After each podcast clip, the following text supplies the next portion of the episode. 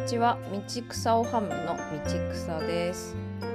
このラジオは身近な雑草や野草を生活に取り入れて暮らしを豊かにする方法を模索していく番組です。はい。ここのとこ一気に暑くなりましたね。あの、まあ、昼間暑いのは仕方ないにしても結構夜までこう熱が体の中にずっとこもってるような感じでだんだんと寝苦しい夜が多くなってきました6月だからってやっぱり油断はできないですね。コロナはもちろんですけど熱中症の方にも十分気をつけていきたいところですね。さて昨日は仕事帰りに久しぶりに砂浜に寄ってみました。というのも私の職場が車で1時間ちょっと走らせたところの海沿いにあるんですけれどもま、なので毎回海岸線沿いをこう車で走って通勤しているような感じなんですが、そういえばこの辺りの浜辺ってこうよくよく考えたらあんまり明るい時間に降り立ったことなかったなと思ったんですよね。近くの鳩場には何度か釣りをするために寄ったこともあったんですけど私が釣るのは主にメバルなので夜釣りが定番というか、まあ、夜が定番なんですね。なんでこう毎回真っ暗なんですよね。まあ、そうでなくても釣りの時は、まあ、釣りに集中しちゃってるので、あ、んまりこうゆっくりとここら辺の植物たちを観察したことがなかったなと思って、まあ、だいぶ日も高くなりましたし、まあ、この時はまだまだ明るい時間だったので、まあ、せっかくだしちょっと寄り道してみようかなと思ってカメラを片手に降りてみた感じですね。で実は私あの海辺の植物ってすごく面白いなと思ってて、海浜植物なんていう呼び方もあったりするんですけど、結構おなじみのメンバーが多いんですよね。で、まあ、なぜかというとそのお察しの方も多いかもしれないんですけど、まあ、当然海が近いので、まあ、なんといっても海水というか塩分が相当きつい場所ですしで風も強くてあとは乾燥にも耐えられなきゃいけなかったりするので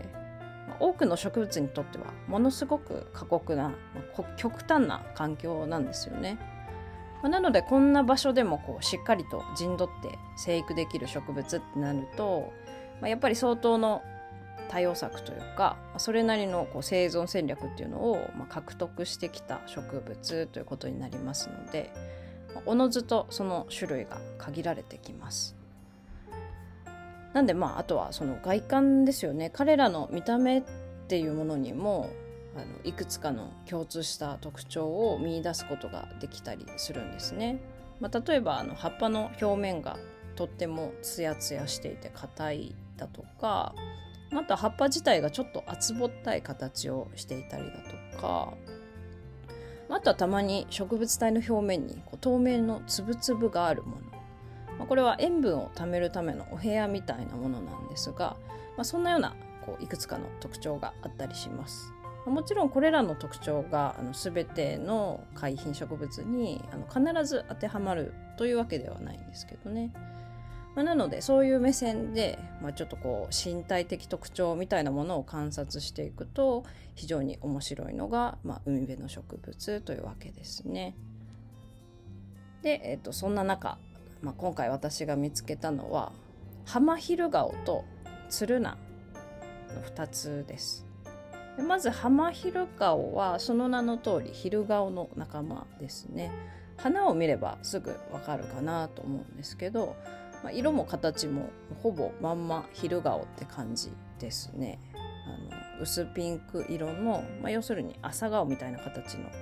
可愛い花を咲かせる植物です。まあ、ただ残念ながら昨日私が見たハマヒルガオはもう花はもう全然咲いてなくて一面が葉っぱだらけって感じでした、まあ、普通のヒルガオとこのハマヒルガオ一番の違いっていうのがこの葉っぱにあるんですけれども、まあ、そもそも形も結構違うんですけどでもやっぱり一番違うところはこの表面のツヤ感ですね。歯が非常にツヤツヤしています。えっと、彼らはこう歯の表面に口クラ層と呼ばれる、まあ、防御膜というかワックスみたいなものがあの通常の植物たちと比べるとより発達してるんですね。まあ、このクチクラ層の発達のおかげで水分の蒸発を抑えたりあとはまあ外側からの刺激に対しても内側をしっかりと保護できるようになっていますちなみにこのハマヒロガオあの葉っぱは苦いそうなんですけど花の方は食べることができるみたいですね。なのでまあ機会があればいつか挑戦してみたいなと思ってます、えー、続いてはツルナですね。ツルナって見たことありますかね？とある本によればあのたまに野菜としても販売されてたりもするみたいなので、まあ、実際に栽培してる農家さんもいらっしゃるようですね。まあ、ただ私はこうあんまりスーパーとかで売られてる姿っていうのは今のところ見たことはないんですけどね。まあ、海辺のこうヘリの岩場の近くとか、まあ、そういった端っこの方にまとまって生えてる姿をよく見ます。まあ、今はもう花が咲いていて黄色い小さな花を咲かせていましたでこのつる菜何よりも特徴的なのはその植物体の表面ですね冒頭でも少しお話ししましたがその円脳細胞といって表面にあの透明のつぶつぶしたものを身にまとっているような植物です。えーと、アイスプラントっていう野菜がありますよね。あのよくサラダとかで食べたりする。歯の周りがちょっとこうつぶつぶキラキラしてて食べるとほのかにこう塩気がある葉っぱ。一時すごくあの流行ってましたよね。あのアイスプラントのつぶつぶを、まあ、うんと細かくしたようなイメージですかねツルナの方は実際にアイスプラントとツルナ自体が同じあの浜水中の植物なので分類的にもあの近しい関係にあります。でこのつぶつぶ要するに、まあ、円脳細胞と呼ばれる器官なんですけれども、まあ、これがあるおかげでこのツルナやアイスプラントっていうのは、まあ、吸い上げた塩分を、ま体内から隔離することができるようになっているのだそうです。まあ、ということでこのツルナなんですが前々から食べられることは知っていたので、まあ、今回はこのツルナを少しいただいて帰って食べてみることにしました生だとえぐみがあるということなので、えっと、さっと湯がいて水にさらしていきますでこの水にさらす時間というのはまあ、ツルナに限らず野草のアク抜き全般に言えることなんですが植物の種類によって、まあ、あるいはあの同じ植物でも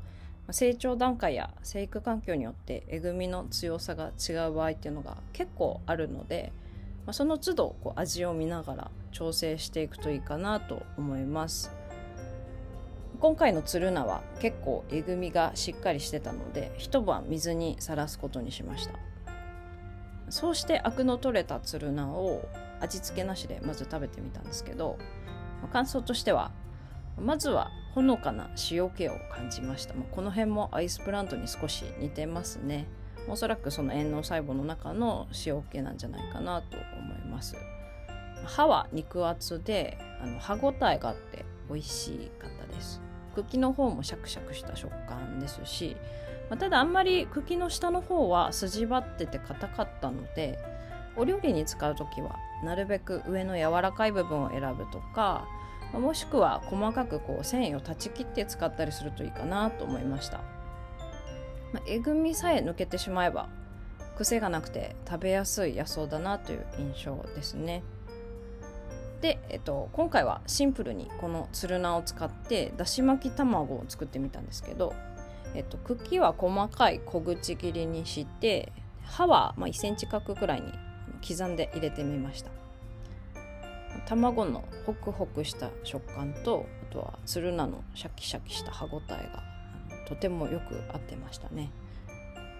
でこのツルナはあの海外ではニュージーランドスピニッチと呼ばれたりあとは沖縄の方でもハマホウレンソウという呼び名があるそうなので本当にほうれん草感覚でさまざまなお料理に使えるんじゃないかなと思います。ただ一点あんまりこう味付けの濃いお料理には合わせない方がもしかしたらいいかもしれないです。というのも実はあのだし巻き卵を作った後に余ったつるなをあの豚肉の甘酢炒めに合わせてみたんですね。えーと、そしたらなんでかあの葉っぱの中の水分がこう一気に抜けたような感じになってしまってこうせっかく肉厚でムチっとした食感が良かったのにもうただ筋っぽい葉っぱみたいな感じになっちゃったんですよ。あのオイスターソースとか使って結構しっかりめの味付けにしてたので、まあ、もしかしたらこの辺りもその細胞の浸透圧と、まあ、味付けの塩分が関係してるのかもしれないなと思いました。まあ、ちょっとこの辺は私の憶測なので、まあ、あくまでも予想の範囲ですね。ちょっともう少しいろいろ試してみる必要がありそうだなと思いました。はいという感じですね。最初にお話ししたみたいにこう海辺の植物っていうのは本当に独特の見た目をしているものが多くて非常に面白いですので、まあ、ぜひ海に遊びに行く機会があればゆっくりこう観察してみても面白いんじゃないかなと思います。あのカニとかヤドカリだけじゃなくてね。はい。まあ、ただ採取する場合は種類と場所によってはあの絶滅の危機に瀕しているようなものもあったりするのでまあ、その辺りは事前によく確認するようにしてください。もしあの絶滅種じゃなかったとしても、まあ、そのエリアでこう株数というか個体数が少ないようなものについては、まあ、どうか取らずに優しく見守ってもらえたらいいなと思います。これは海辺に限ったことじゃないですけどね。はい、えー、そんな感じで今日は海辺の植物とツルナについてお話ししてみました。今日も聞いてくださってありがとうございました。ではまた。